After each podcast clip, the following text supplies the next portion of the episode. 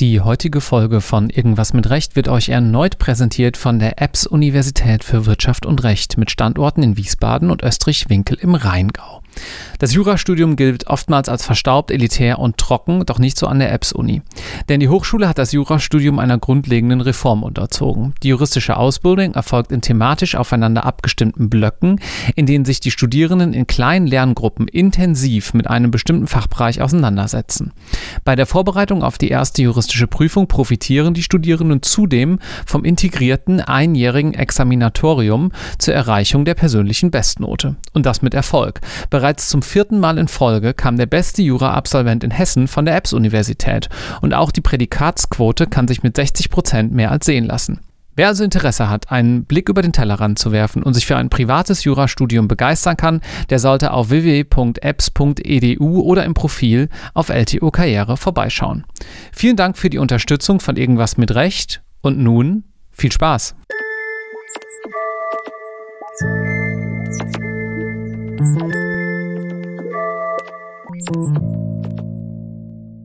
Herzlich willkommen zu einer neuen Episode Irgendwas mit Recht. Mein Name ist Marc Ohrendorf und ihr hört euren wahrscheinlich Jura-Lieblingspodcast, würde ich vermuten. Wir haben gerade im Vorgespräch ein kleines bisschen über die vielen anderen tollen Angebote gesprochen. Liebe Grüße von LTO und LTO Karriere. Und heute habe ich das große Vergnügen, mit Frau Schmidt-Leonardi zu sprechen. Ich grüße Sie. Hallo, Herr Ohrendorf. Danke für die Einladung. Danke, dass Sie den weiten und heute aufgrund von über einer Stunde Stau sehr langen Weg nach Köln auf sich genommen haben. Gerne. Sie sind eigentlich Professorin in Bielefeld, ne? So ist es. Und gerade so halb auf der Durchreise aus dem Südwesten Deutschlands. Ganz genau. Und was machen Sie in Bielefeld genau? Ich bin dort Inhaberin der Juniorprofessur für Strafrecht, Strafprozessrecht und interdisziplinäre Rechtsforschung.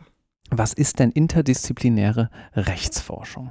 Ich glaube, das beschreibt am ehesten eine Perspektive. Und zwar die Perspektive, nicht alles mit dem Recht allein beantworten zu können oder zu wollen. Mhm. Vielleicht bedeutet es am ehesten, dass wir unseren juristischen Narzissmus ein Stück weit transzendieren wollen und erstmal anderen zuhören wollen, wenn es darum geht, die Welt zu regeln. Das heißt, wenn wir Wirtschaftsstrafrecht betreiben, was eins äh, meiner äh, Lieblingsforschungsschwerpunkte ist, hören wir uns die Ökonomen an und wir hören uns die Organisationspsychologen an, wenn wir überlegen, wie man Unternehmen und die Unternehmensmitarbeiter steuern könnte.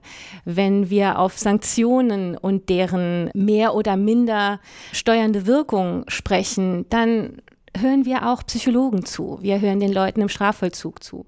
Und es ist so eine Perspektive, die mir besonders gut gefällt, wenn ich über Strafrecht nachdenke. Und deswegen ist sie auch in die Bezeichnung der Juniorprofessur aufgenommen worden. Mhm.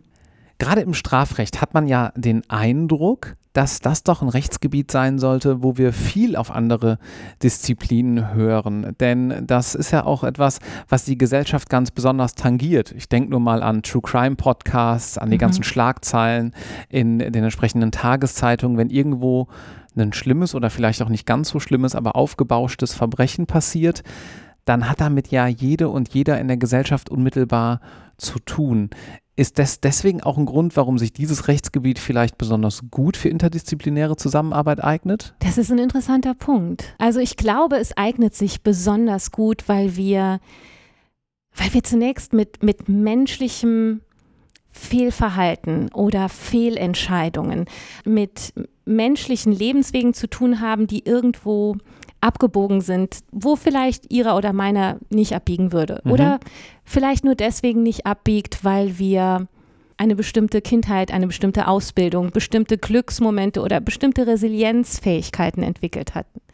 Aber ich glaube tatsächlich, dass es deswegen so spannend ist, auf manche nennen es die dunkle Seite der Gesellschaft zu schauen, weil sie vielleicht mehr mit uns zu tun hat, als uns lieb ist. Mhm. Und ich glaube, da kann so ein Stück weit eine Ambivalenz entstehen im Recht. Die einen, die sagen, wir regeln eine normative Welt. Wir stellen Regeln auf, sie sind für alle gleich. Wir denken über Standards und Parameter, was diese Regeln betrifft, nach. Und das muss uns erstmal reichen, dass diese Regeln kohärent sind und, und das ist die normative Welt.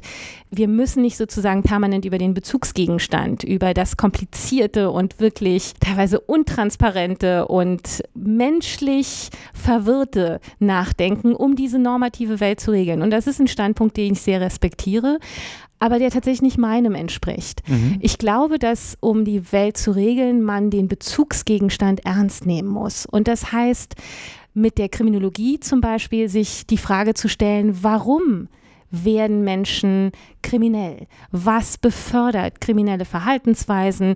Hat es mit individuellen Lebenswegen zu tun? Hat es mit sozialen Umständen zu tun? Hat es vielleicht mit uns als Gesellschaft zu tun? Weil wir Gesellschaft auf eine Art und Weise organisiert haben, dass bestimmte Gruppen in eine bestimmte Richtung gehen. Gehen wir da mal ein bisschen rein. Was wäre denn Ihr Erklärungsversuch oder was ist denn da gerade so Stand der Wissenschaft in dem Bereich? Das kann man nicht generalisieren. Und ähm, ich glaube, dass da andere sehr viel berufener sind, differenziert auf diese Welt zu schauen. Was ich durch meine kriminologischen Arbeiten und insbesondere beim Zuhören und Lesen kriminologischer Texte von tollen Kollegen gelernt habe, ist, dass es tatsächlich komplexer ist, als man denkt, dass diese, diese Erklärungsansätze, es ist nur in der Biografie zu verorten, es ist nur im sozialen Umfeld zu verorten, dass wir das schon lange überwunden haben, dass es nur die Gesellschaft ist, dass es nur unsere Labels sind, nur unsere Regeln. Auch das reicht nicht aus, sondern dass es eben eine Kombination aus vielen Faktoren Faktoren ist, für die wir uns fortwährend interessieren sollten. Und das ist etwas, das ich manchmal, dass wir manchmal vermissen im Diskurs über das Strafrecht. Deswegen gefallen mir Ihre Fragen auch so gut. Tatsächlich sich nicht nur punktuell auf das Ereignis, die Sexualdelikte, die durch die Presse gehen oder die Wirtschaftsdelikte, die uns vielleicht ähm, empören oder die Katastrophen, über die wir sprechen, die wir von Unglück auf Unrecht sozusagen münzen wollen, sondern dass wir immer wieder genauer hinschauen, auf die Zahlen schauen, wirklich die zur Kenntnis nehmen und Erklärungsansätze, die differenzierter sind, versuchen zu entwickeln. Ich erinnere mich an mein Referendariat zurück. Da habe ich mal ein bisschen Jugendstrafrecht gemacht. Mhm. Und zu der Zeit erzählte mir dort der mich ausbildende Staatsanwalt, dass es eigentlich eine interessante Zahl gäbe, der er so wirklich vertraue, also aus dem Bauch mehr heraus, nicht mhm. besonders äh, wissenschaftlich geprüft natürlich, und zwar auch statistisch aber belegt, die Zeit zwischen Straftat und sozusagen erstem Kontakt mit dem Gericht und dann eventuell auch einer Verurteilung. Da hatte man sich in Berlin besonders bemüht, gerade so im, im Jugendstrafrecht äh, Straftäter möglichst schnell äh, vor ein Gericht zu bringen, weil man festgestellt hat, dass dann dieser Connex noch da ist zwischen, ich habe da was gemacht und deswegen muss ich mich jetzt auch dafür verantworten. Wenn man dann ein halbes Jahr oder acht Monate später sitzt, ist das vielleicht ein kleines bisschen äh, schwieriger. Hätten Sie so andere Muster oder andere Abläufe in der Justiz, wo Sie vielleicht sagen würden, hm, das könnte helfen oder da haben Sie aus Erfahrungen oder aus Erzählungen äh, gesehen, ja, da hat dann schon derjenige, der kriminell wurde, verstanden auch, warum er da überhaupt sitzt. Oder ist das vielleicht nur im Jugendstrafrecht ein Problem? Also ich glaube, dass das Jugendstrafrecht und Jugenddelinquenz in der Tat ein, ein ganz spezielles Gebiet des Strafrechts darstellen, in dem ich auch wenig forsche. Deswegen werde ich mich da nicht zu weit über die Grenzen hinaus wagen. Aber in dem das, was Sie sagen, durchaus plausibel klingt und in der Tat aus meiner Sicht relativ konsentiert ist, dass es eine relativ unmittelbare Reaktion geben muss, die in einer Weise kommuniziert wird, die vielleicht differenzierter und mit mehr Aufmerksamkeit für die Art der Kommunikation, weil es einfach auch eine bestimmte Entwicklungsphase des Menschseins ist, das Jugendalter, weil dort andere Aspekte eine Rolle spielen als im Erwachsenenstrafrecht. Aber in der Tat glaube ich, kann man schon zumindest feststellen, dass bestimmte Tendenzen, jüngere Tendenzen vielleicht nicht so zielführend sind. Um ein Beispiel zu nennen, die Tendenz, Ersatzfreiheitsstrafen auszusprechen für nicht eintreibbare Geldstrafen. Also beispielsweise ein Teil der Straftäter, die aus komplizierten sozialen Verhältnissen heraus ihre Tat begehen. Zum Beispiel mit einer Suchtproblematik, zum Beispiel mit prekären wirtschaftlichen oder sozialen Kontexten, mit denen sie umgehen müssen. Und, und dann ein Vergehen wie beispielsweise Schwarzfahren. Ne? Das ist ja sowas, der was Klassiker. durch die, der Klassiker, ne? der durch die Presse geht und eine Geldstrafe bekommen, vielleicht wohnungslos sind und diese Geldstrafe nicht bezahlen können, weil unser System das natürlich eine Fülle von Delikten aufnehmen und verarbeiten muss und sicher auch am Rand seiner zeitlichen und wirtschaftlichen Ressourcen manchmal ist. Es gibt wirklich Gerichte und, und Richter, die am, am Rande der Belastungsgrenze arbeiten, was ich sehr respektiere. Aber unser System rund um die Geldstrafe ist einfach so gestrickt, dass wenig differenziert wird, zum Beispiel was die wirtschaftlichen Verhältnisse des Täters angeht und dann Ersatzfreiheitsstrafen greifen mit allen negativen Nebenwirkungen, die die Haft hat und höchst fragwürdigen und fraglichen Effekten hin in Richtung Resozialisierung, dass man da vielleicht langsam zu der Schlussfolgerung gelangen sollte, das funktioniert eigentlich nicht. Vielleicht sollten wir uns da was Neues überlegen. Da gibt es tolle Projekte, die man äh, vielleicht in den Shownotes verlinken kann.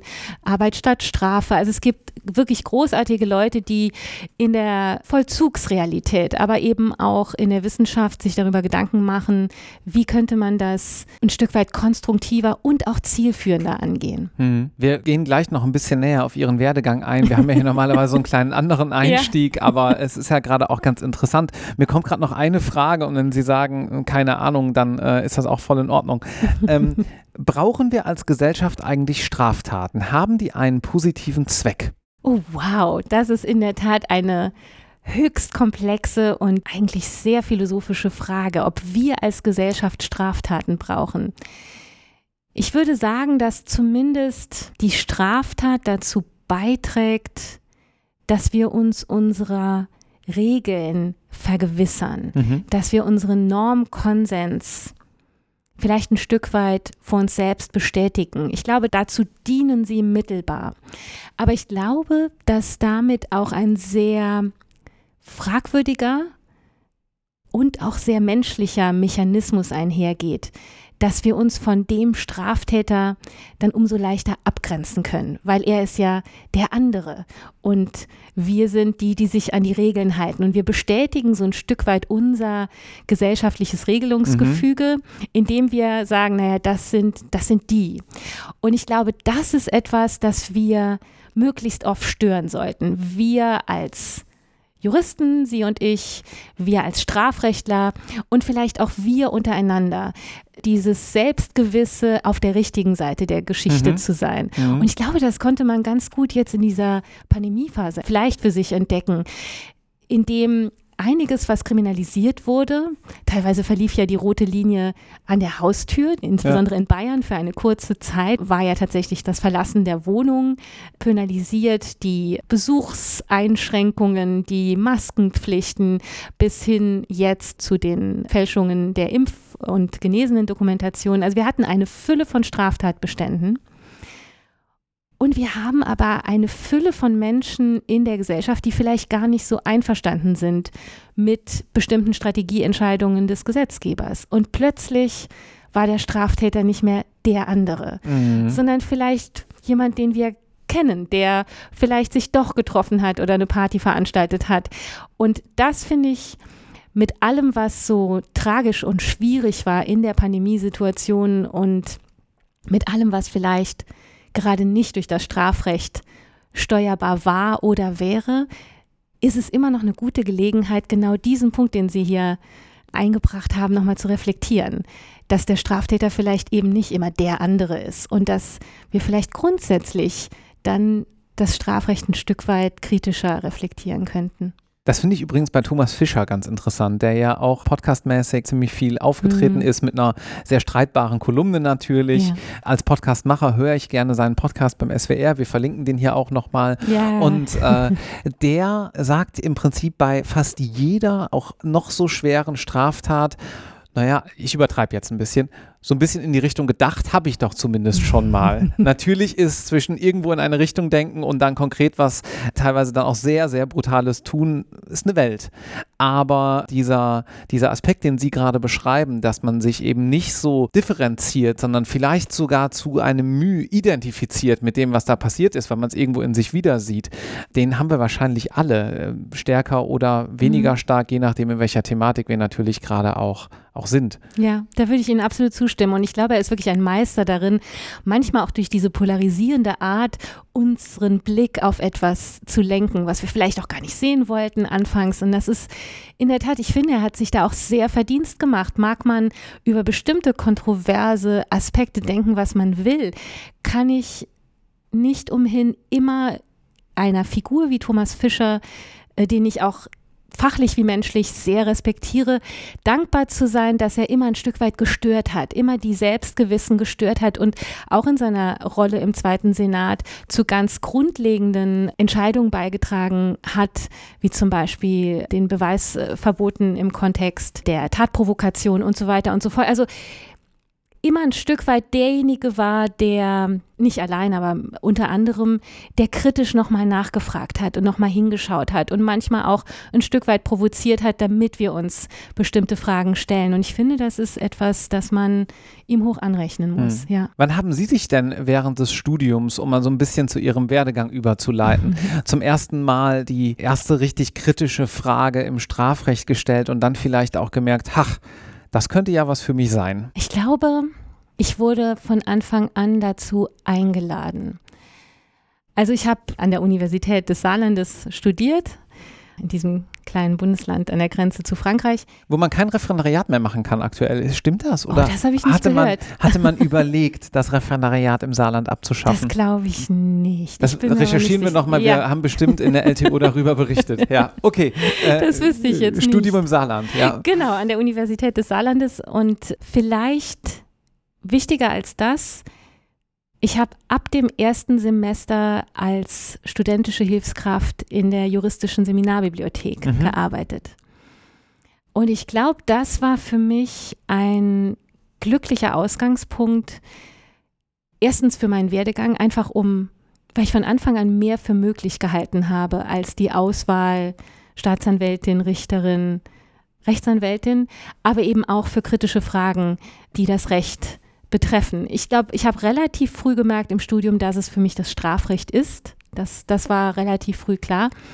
Aber schlicht und ergreifend an der Aufsicht zu sitzen, vier Stunden pro Woche, das gehörte zum Job, und mit all diesen unterschiedlichen Benutzerinnen und Benutzern konfrontiert zu sein, die Fragen zu allen möglichen Rechtsgebieten hatten und Rechercheaufträge oder schlicht und ergreifend beim Aufräumen des Bücherwagens, ne, da kann man nicht umhin zu merken, dass es noch was anderes als Lehrbücher und Skripte gibt da den ersten Impulsen zu folgen. Aber wie kam das denn? Das wird ja jetzt nicht gewesen sein, weil das Buch im Versicherungsrecht nicht so ein schönes Cover hatte.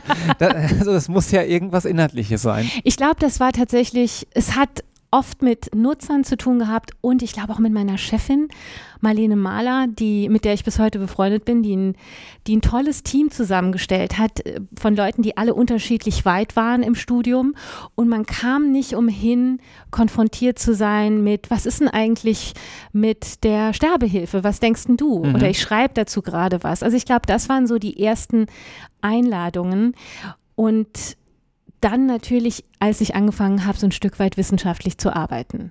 Hm. Also wenn ihr das jetzt hier gerade hört und ihr seid in den ersten Semestern, ein Tipp, den wir schon öfters hier natürlich auch untergebracht haben, dann schaut doch mal, ob ihr nicht die Nähe, sei es zu einem juristischen Seminar, zur Bibliothek sucht oder vielleicht an Lehr äh, Lehrstuhl andocken könnt, um da ähm, eine studentische Hilfskraft zu werden. Dieser Austausch ist eben enorm wichtig. Ne? Das würde ich auf jeden Fall absolut unterstreichen und unterschreiben. Ich merke das jetzt auch in meinem eigenen Team in Bielefeld. Ich persönlich mache es nicht so, dass die Studenten sozusagen kopieren und nur die wissenschaftlichen Mittel Mitarbeiter wirklich äh, sozusagen wissenschaftliche Vorarbeiten leisten können, sondern ich mag es auch, die Perspektiven der Studenten drin zu haben. Wir arbeiten wirklich als Team und Einerseits werden die herausgefordert, mal so ein bisschen über die Grenzen des Stoffes des zweiten Semesters nachzudenken und gleichzeitig werde ich herausgefordert, mal ein Stück weit die Welt aus ihrer Perspektive zu sehen. Also insofern finde ich das einen tollen Tipp, direkt am Anfang sich um so einen Job zu bewerben. Ich wäre gar nicht auf die Idee gekommen, ich wurde gefragt mhm. und das war ein großes Glück, wie viele Stationen in meinem Werdegang einfach auch ein Stück weit damit zu tun hatten, dass ich das Glück hatte, dass jemand da war, der mich gefragt hat oder aufgefordert hat und manchmal so ein Stück weit gegen meine Tendenz mich gepusht hat, über meinen Horizont äh, hinaus ein bisschen was anderes in Erwägung zu ziehen. Welche Stationen sind dir dann noch gefolgt? Naja, dann nach dem ersten Examen kam die wissenschaftliche Mitarbeit. Da hat das Telefon geklingelt während einer Aufsicht in der Bibliothek. Ich hatte gerade die ersten Klausuren zum Staatsexamen geschrieben und eine wissenschaftliche Mitarbeiterin rief an und fragte, ob ich am Lehrstuhl, an einem Lehrstuhl des Kriminalwissenschaftlichen Instituts arbeiten will. Und darauf habe ich sehr professionell geantwortet, ich weiß nicht, ob ich durchgefallen bin durchs Examen. Und äh, sie sagte ganz äh, großzügig und freundlich, wir gehen davon aus. Und ich wurde zum Vorstellungsgespräch. Dass Sie nicht durchgefallen dass sind. Dass ich nicht durchgefallen ja, bin. Okay. Und so war es, Gott sei Dank auch. Es lief alles, alles gut und es schloss sich dann tatsächlich an das erste Staatsexamen direkt die wissenschaftliche Mitarbeit und damit die Promotion an, was natürlich so ein kontroverser Punkt sein konnte, ne? weil ich, weil dann zwangsläufig zwischen dem ersten Examen und dem zweiten Examen mehr Zeit vergeht und alle Fächer, die man dann nicht intensiver in irgendeiner Form bearbeitet, bei mir Zivilrecht und öffentliches Recht, geraten natürlich ein Stück weit in den Hintergrund. Mhm, mhm klar. Aber für mich war es absolut das Richtige, was ich vorher nicht gedacht hätte und jetzt im Rückblick wirklich äh, sagen kann, weil ich die Gelegenheit und auch die, die Freiheit hatte herauszufinden, was ich mag. Nämlich mich auch mit komplexeren Themen eine Weile länger zu beschäftigen. Ich hatte so eine Ahnung, was die Hausarbeiten während des Studiums anging, aber nicht wirklich die Gelegenheit, viele Seminararbeiten zu schreiben. Und insofern war es ein Stück weit ein Schritt äh, ins Ungewisse, der sich aber dann im Nachhinein, aber vielleicht ist das Hindsight Bias, man will es ja auch so sehen, aber als genau das Richtige erwiesen hat. Mhm. Und ich glaube auch, weil ich wirklich ein tolles Thema hatte, dass ich rein zufällig, auch das kein guter Tipp für Ihre Zuhörer, dass ich rein zufällig für mich entdeckt habe, Unternehmenskriminalität und die Konsequenzen für das Strafrecht, also auch ein Thema, das von Anfang an dieses Interdisziplinäre drin hatte. Und das war ein Thema, das mir so viel gegeben hat, dass ich eben auch mit ihm allein sein konnte, dass meine Gesprächspartner in Büchern sein konnten und schon lange gestorben sein konnten. Und ich trotzdem das Gefühl hatte, in reger Konversation mit all diesen Protagonisten der Ökonomie und der Soziologie zu sein, zum Beispiel mit Luhmann, aber eben auch mit, mit dem Strafrecht. Und das, das Thema und ich glaube auch das Team, es waren bei mir immer schon ein Stück weit die Menschen auch, Thema und Team haben wirklich dazu beigetragen, dass so eine Promotionszeit, die ja so Höhen und Tiefen hat, wirklich sehr für mich einfach insgesamt eine sehr lehrreiche Erfahrung war. Mhm. Und dazu beigetragen hat, als ich es alles dann gut zu Ende ging und das Promotionsverfahren abgeschlossen hat, war, dass ich wirklich überhaupt gar nicht ins Ref wollte. Mhm. Wir gehen gleich nochmal aufs äh, Unternehmensstrafrecht ein, aber wir schließen vielleicht kurz diese Ausbildungsrunde ab. Sie ja, haben es gerade schon angesprochen. Ref dann wo? Ref in Rheinland-Pfalz mit einer, glaube ich, wenig konstruktiven Grundeinstellung zuerst und der Erkenntnis, dass ich vollkommen daneben lag. Denn ich hatte das Glück, in die Wahlstation am Europäischen Gerichtshof für Menschenrechte in Straßburg zu machen. Und es war eine wunderbare Station. Und auch da wieder ein Stück weit Glück und Zufälle, die mich ein Stück weit gezwungen oder eingeladen haben, wie man es sehen will, äh, über mich hinauszuwachsen. Ich war als als Französin eigentlich für die französische Abteilung der deutschen Division vorgesehen. Die, der Europäische Gerichtshof für Menschenrechte arbeitet ja in Englisch und in Französisch. Und die für mich zuständige Person ist schwer erkrankt und dann war ich plötzlich in der englischen Abteilung und mhm.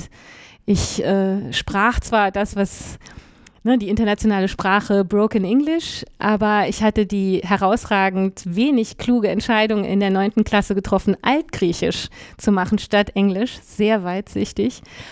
Und da wurde ich wirklich gepusht, mein Englisch zu verbessern. Und das hat mir wieder eine ganz neue Welt eröffnet. Mhm. Nämlich heute auf Englisch zu verhandeln oder zu arbeiten, die amerikanische Kriminologie ganz integrieren zu können, ist ein großes Glück, weil da natürlich nochmal neue Perspektiven reinkommen. Also insofern Straßburg, EGMR war eine tolle Station. Ich habe dann noch ein bisschen für die weitergearbeitet. Die hat mich gebeten, so Übersetzungsarbeiten und so sowas zu machen. Und dann war ich wieder auf diesem weißen Blatt zwischen zwei Kapiteln und ich wusste nicht, wie es weitergeht. Ich wusste nicht, ob ich mich trauen würde, die akademische Karriere einzuschlagen. Ich dachte eigentlich, dass ich es nicht kann und nicht aus diesem Holz geschnitzt bin. Und dann rief Klaus Lüdersen an, der leider verstorbene ähm, große Frankfurter Strafrechtler, der auf irgendeinem Wege, das war so seine Art, auf irgendeinem Weg, und ich weiß bis heute nicht auf welchem, hat er mein DIS-Manuskript in die Hände gekriegt. Mhm. Die Arbeit war noch nicht veröffentlicht, weil ich alles parallel gemacht hatte zum Ref. Eine Mediationsausbildung hier in Köln übrigens und ein LLM und ich hatte noch nicht veröffentlicht und er hatte das Manuskript, er kannte jeden und rief an und hat mich zu einer Tagung nach Frankfurt eingeladen, zu einer wirtschaftsstrafrechtlichen Tagung und hatte mich so auf dem Radar und scheint auch, das habe ich leider wirklich leider erst nach seinem Tod erfahren, zu einem Kollegen auf, auf einer Tagung gesagt zu haben, dass da hinten ist die Frau Schmidt-Leonardi, die ist Frankfurterin, die weiß es nur noch nicht. Mhm. Und ich jetzt Was bedeutet das?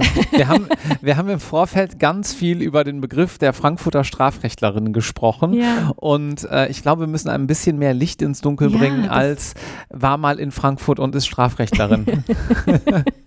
in der Tat, ja. Ich glaube, was er gemeint hat und was man gemeinhin unter der Frankfurter Schule des Strafrechts verstehen will, oder ich verstehe jedenfalls, ist eine grundsätzlich kritische Perspektive auf das Strafrecht.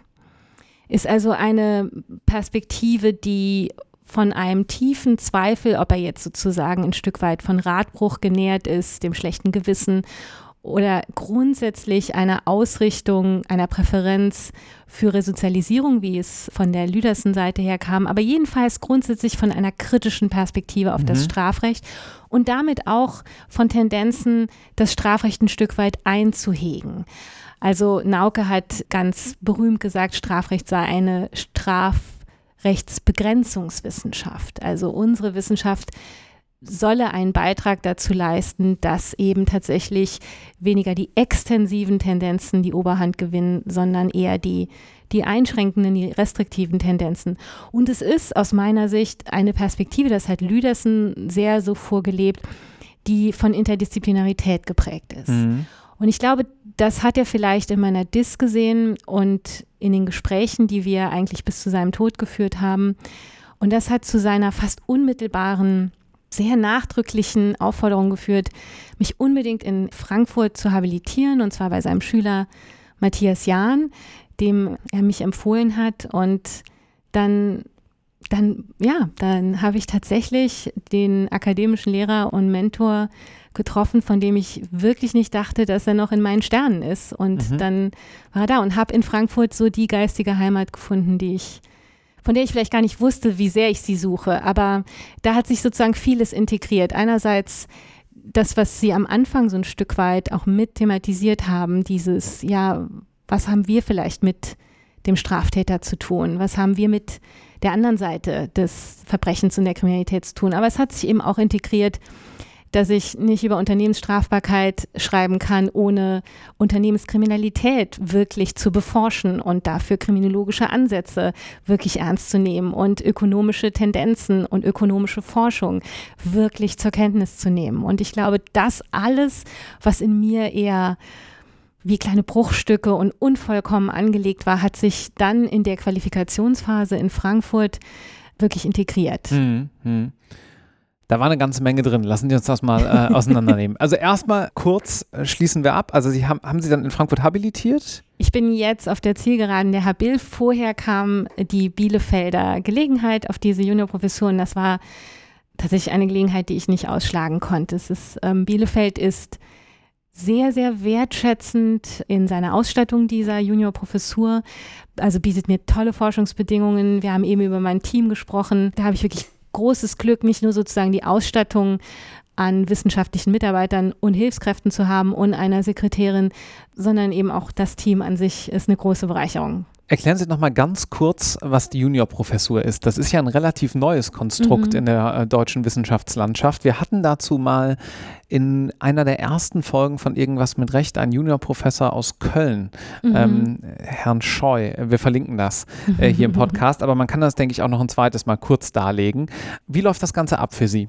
Ich frage mich, ob ich eigentlich immer das schlechteste Beispiel für die, die Felder bin, die Sie abfragen. Denn ich glaube, ich bin nicht die typische Juniorprofessorin. Ich glaube, es gibt ganz verschiedene Modelle, die unterschiedlich geeignet sind für Ihre Hörer. Es gibt die Möglichkeit, sozusagen nach der Promotion eine Juniorprofessur ohne Tenure-Track, das heißt ohne die Aussicht auf eine W2 oder eine W3 ähm, zu besetzen und damit gestaltet man die Qualifikationsphase. Das heißt, währenddessen habilitiert man sich, man hat eine Lehrverpflichtung, die nicht allzu hoch ist, und kein Team und wenn man diese Qualifikationsphase mit einer Evaluierung üblicherweise nach drei Jahren bestanden hat, dann kann man nach sechs Jahren wenn man Tenure-Track hat, die Professur erlangen, beziehungsweise man bewirbt sich von dort aus weiter auf nächste Stellen. Da gibt es unterschiedliche Modelle, die für unterschiedliche Charaktere geeignet sind. Bei mir war es so, dass ich so froh war, bei Matthias Jahn in Frankfurt zu sein, in seinem Team, dort zu lernen, das war mir wichtig. Das heißt, die Qualifikationsphase, diese Habilphase, die ist bei mir in Frankfurt gelaufen mit der Lehre dort, der Forschung dort, viel Forschung mit ihm im Team und nebenher meine eigene Forschung. Und dann gegen Ende der Qualifikationsphase hat sich diese Gelegenheit, auf die ich jetzt eigentlich sonst nicht geachtet hätte, ergeben, weil die Ausstattung besonders gut war, weil die Tenure-Bedingungen auf eine W3, das ist die höchste Professur, besonders gut waren, weil Bielefeld besonders attraktiv war für die interdisziplinäre Forschung, weil die Strafrechtler dort mir besonders gut gefallen haben und weil ich das Glück hatte, sie zu überzeugen. Und insofern ist das bei mir der Abschluss meiner Qualifikationsphase, ich glaube, das kann man nicht verallgemeinern. Hm. Ja, spannend. Habe ich auch ehrlich gesagt bislang noch gar nicht gehört, dass man das auch sozusagen ein bisschen splitten kann. Ja? Äh, ganz interessant. Okay. Wenn ihr sagt, äh, Juniorprofessur ist es vielleicht, dann äh, stellen wir da sicherlich auch gerne nochmal äh, den Kontakt für weitere Infos und, und Details her, okay. wenn ihr da einen ähnlichen Werdegang einschlagen wollt. Wir schlagen jetzt erstmal noch kurz den Weg ein zurück zum Unternehmensstrafrecht. Mhm. Ich fange mal bei Adam und Eva an. Okay. Grundsätzlich habe ich irgendwann selber mal gehört äh, und natürlich auch so gelernt, Strafrechtsobjekt können nur Menschen sein, weil die können was falsch machen. Mhm. Damit fing, glaube ich, meine erste Vorlesung im Strafrecht an und im Leviathan, der an die Kette gelegt werden muss. Bestimmte Bonner Studierende wissen jetzt, wer gemeint ist. Liebe Grüße, auch, auch. Liebe Grüße auch in die Richtung. Jetzt hat man aber einen gewissen Regelungsbedarf, auch Unternehmen gegebenenfalls zu sanktionieren. Mhm. Großes Fragezeichen. Mhm. Jetzt sind Sie dran. Welche Überlegungen gibt es in diesem Zusammenhang? Ganz aktuelle vor allen Dingen. Und ich finde, Sie haben genau den richtigen Startpunkt jetzt formuliert. In der Tat ist es so, dass im deutschen Strafrecht anders als in vielen anderen Rechtsordnungen, die schon lange das Unternehmensstrafrecht haben, ist es bei uns so, dass nur der Mensch sich strafbar machen kann. Wir haben ein Äquivalent, die Geldbuße gegen juristische Personen, die ist im Ordnungswidrigkeitenrecht geregelt, 30 OWIG. Aber das ist in der Tat so ein mehr oder weniger geeignetes Mittel. Sie wissen, ne, die Höchstgrenze sind Geldbußen bis 10 Millionen. Das Verfahren ist vor Gerichten, die jetzt üblicherweise sich eigentlich mit Verkehrsverstößen befassen. Es sind wenige Verfahrensrechte für das Unternehmen vorgesehen. Das heißt, man geht in Deutschland und wir haben ja in den letzten Jahren auch die ein oder anderen Sachverhalte, die man in die Unternehmenskriminalität einordnen könnte, im Zusammenhang mit Korruption, im Zusammenhang mit Autos und Motoren und so weiter und so fort.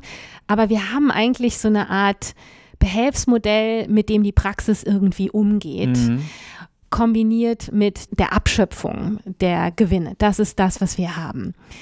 Und Jetzt ist es so, dass tatsächlich nichts weniger eingeführt werden soll als ein neuer Strafrechtsadressat. Mhm. Neben dem Menschen sollen jetzt auch Unternehmen strafrechtliche Täter sein können, Täter sui generis. Und das, was vorgeschlagen wurde, ist ein Verbandssanktionengesetz, das ist eine Diskussion, die wir seit über 60 Jahren haben und die immer wieder ein bisschen Fahrt aufgenommen hat und dann wieder eingeschlafen ist. Als ich angefangen habe zu promovieren, hieß es, eigentlich ist zu dem Thema alles gesagt, brauchen wir alles gar nicht mehr, kommt nicht. Völlig undenkbar. Ist ein ganz komischer Begriff, weil der Begriff des Verbands in dem Zusammenhang ja, ja auch erstmal definiert werden muss und da fallen dann auch Unternehmen wieder drunter. Ne? Ganz genau. Und genau da fangen aber auch die Probleme an. Denn wenn man sich tatsächlich die kriminologische Seite anschaut, dann kann man zum Beispiel die Hypothese formulieren, ist vielleicht die Profitmaximierungstendenz, die manchmal etwas ungezügelt ist, kann die ein kriminogener Faktor sein? Jetzt muss man nicht sozusagen abdriften in Richtung, wir sind gegen Kapitalismus. Und das ist immer so schade, wenn die Diskussion so ein bisschen abdriftet in so Extrempositionen. Aber man, die amerikanische und auch jetzt hier die deutsche kriminologische Forschung legt eigentlich nahe, dass das ein Faktor sein kann. Auch der Umstand, dass Leute zusammenarbeiten in einem wirtschaftlichen Kontext, Neutralisierungsmechanismen spielen da eine ganz andere Rolle. Das heißt, in der Tat ist die Frage, ist Verband der richtige Ausgangspunkt oder ist es nicht tatsächlich das wirtschaftlich tätige Unternehmen? Nicht alle, aber manche und warum manche. Und das ist sozusagen der erste Schritt. Mhm. Der Gesetzgeber hat sich so ein Stück weit für diesen Bezugsgegenstand interessiert, hat sich aber eigentlich ein Stück weit auch an das österreichische Modell angelehnt und auch an das, was wir in 30 OWIG haben. Das heißt, der Kern des Verbandssanktionengesetzes in den Versionen, die es immer wieder hatte. Es gab einen NRW-Gesetzesentwurf 2013, der hat viel Input in die Diskussion geliefert. Alle haben darüber diskutiert, wurde nie etwas, hat es noch nicht mal zur Bundesratsdrucksache gebracht. Dann in der letzten Legislaturperiode, es stand ziemlich klar im Koalitionsvertrag, wieder Verbandssanktionengesetz und auf den letzten Metern, in den letzten zwei Wochen, ist es wieder nichts geworden. Da waren wir schon sehr, sehr weit. Die Verbände waren angehört. Und all diese Entwürfe und womöglich der, der in der nächsten Legislaturperiode auch im Zentrum steht, deuten Leitungsversagen als Unternehmensversagen.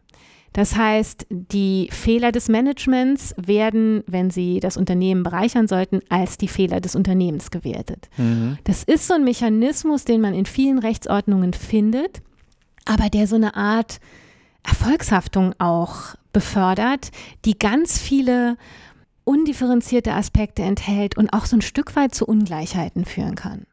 Fragen Sie mich nicht, äh, wie ich darauf komme, aber folgender Gedanke.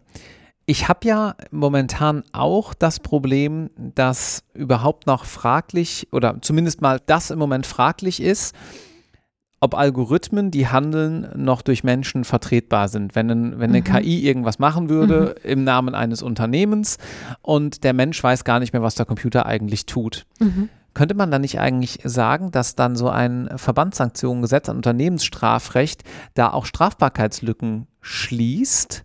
Weil das Unternehmen selbst verantwortlich sein kann und man den Bezugspunkt Mensch gar nicht mehr bräuchte? Das ist ein interessanter Gedanke. Ich würde Ihnen insofern zustimmen, als man mit Ihrer Perspektive über die Individuen hinausgeht. Und ich glaube, das Punkt. ist ein ganz wichtiger ja, Schritt. Genau, das in der Tat. Ja. Es ist in der Tat so, diese Auffassung bin ich, dass ein Unternehmen mehr ist als ein Schnittpunkt von Individuen, sondern dass man Unternehmen theoretisch, aber auch organisationssoziologisch und psychologisch als Akteure, als Systeme mit eigenen Prämissen darstellen kann. Und ich glaube auch, dass bestimmte Unternehmensprämissen, eine bestimmte Unternehmensstruktur, das System an sich Kriminalität befördern kann oder nicht. Mhm. Wie man das im Einzelnen nachher konkret bewertet, ist natürlich die Krux, ob man sagt, es ist ein defizitäres Compliance-System. Inwiefern beurteilt man Compliance auf welchen Ebenen? Ich würde immer sagen, es sind auf der einen Seite tatsächlich die Regeln, die im Unternehmen gelten, aber wir wissen auch, dass große Unternehmen, die später wegen Korruptionsvorwürfen im Mittelpunkt standen, Ehrenmitglied bei Transparency International waren. Das heißt, es kann natürlich nicht nur der schriftliche Kodex sein. Es müssen auch sozusagen weitere weiche Faktoren mit berücksichtigt werden. Die Unternehmenskultur, wie wird die definiert? Aber auch Beförderungspraxis. Ne, wenn man eine Beförderung kriegt, wenn man möglichst rücksichtslos Gewinne einfährt oder Aufträge an Land zieht, dann ist das ein Faktor in der Beurteilung, wie die Unternehmensmatrix wirkt. Mhm. Und in der Tat finde ich, diesen Sprung müssen wir machen. Wir müssen also das Unternehmen, das diese Struktur aufweist, die in irgendeiner Form defizitär ist, stärker zur Verantwortung ziehen. Aber ich finde, wir müssen das sehr differenziert machen. Wir müssen es kohärent machen. Das heißt, wenn wir starke Verantwortung wie im Strafrecht haben, müssen wir auch ein gutes Verfahrensrecht haben mit echten Rechten. Unternehmen sind keine Menschen, die haben keinen Gewissenskonflikt, aber es ist natürlich nur noch eine, wie soll ich sagen, es ist nicht fair, wenn Unternehmen von Anfang an keine Verteidigungsposition aufbauen können. Es ist nicht fair, wenn sie, wenn es nachher nur um eine Verhandlungssituation geht, wo es eigentlich nur um Macht geht. Also das heißt, wir brauchen ein echtes Verfahrensrecht. Und ich bin einfach skeptisch, ob wir es unbedingt mit dem Strafrecht machen müssen oder ob wir uns nicht was Drittes einfallen lassen könnten. Ich habe es Parastrafrecht genannt, was nichts mit Paracetamol und auch nichts mit paramilitärisch zu tun hat, aber einfach entlang des Strafrechts ein neues Gesetz sozusagen meint, das verlinkt ist mit Individualstrafbarkeit, weil das ist ja auch das, worauf Ihre Frage abzielt das Unternehmen an sich kann Verantwortung für Unternehmenskriminalität haben, aber vielleicht nur in einem Randbereich. Und es können auch die konkreten Manager sein oder konkrete Abteilungsleiter. Und ich finde, unser System muss sozusagen wie Fugen in einer Mauer so gut und differenziert sein, dass sozusagen einerseits dieses Surplus, also dieses Mehr, was das Unternehmen darstellt, dass das erfasst wird, aber dass die Individualverantwortung eben gleichwohl mit abgebildet ist. Dass wir also sozusagen versuchen, uns wirklich bemühen, was Neues zu denken und mhm. so eine mhm. Balance herzustellen zwischen der Unternehmensverantwortung und der Individualverantwortung. Ein sehr, sehr spannender Bereich, über den wir noch sicherlich lange, lange sprechen könnten. Wir müssen mal schauen, ob wir dazu nicht nochmal eine Sonderfolge machen. Gerne. Vor allen Dingen, weil es ja wahrscheinlich auf dem nächsten Koalitionsvertrag stehen wird. Ich könnte es mir vorstellen. Und dann wird es spannend, ja. ob es dann jetzt nach ein paar Jahrzehnten tatsächlich dazu kommt. Finally. Ja. Finally. Ja. Und dann auch zu sehen, in welcher Form. Ähm, Frau Schmidt-Leonardi, vielen herzlichen Dank. Es hat eine ganze Menge Spaß gemacht, sich hier mal über Ihren Werdegang, aber auch so ein bisschen links und rechts der ausgetretenen Pfade zu unterhalten. Danke für Ihr Interesse an meiner Perspektive. Und wenn euch das Ganze gefallen hat, dann hinterlasst uns doch mal ein paar Sternchen bei iTunes oder empfehlt den Podcast weiter. Vielen Dank und bis bald. Tschüss.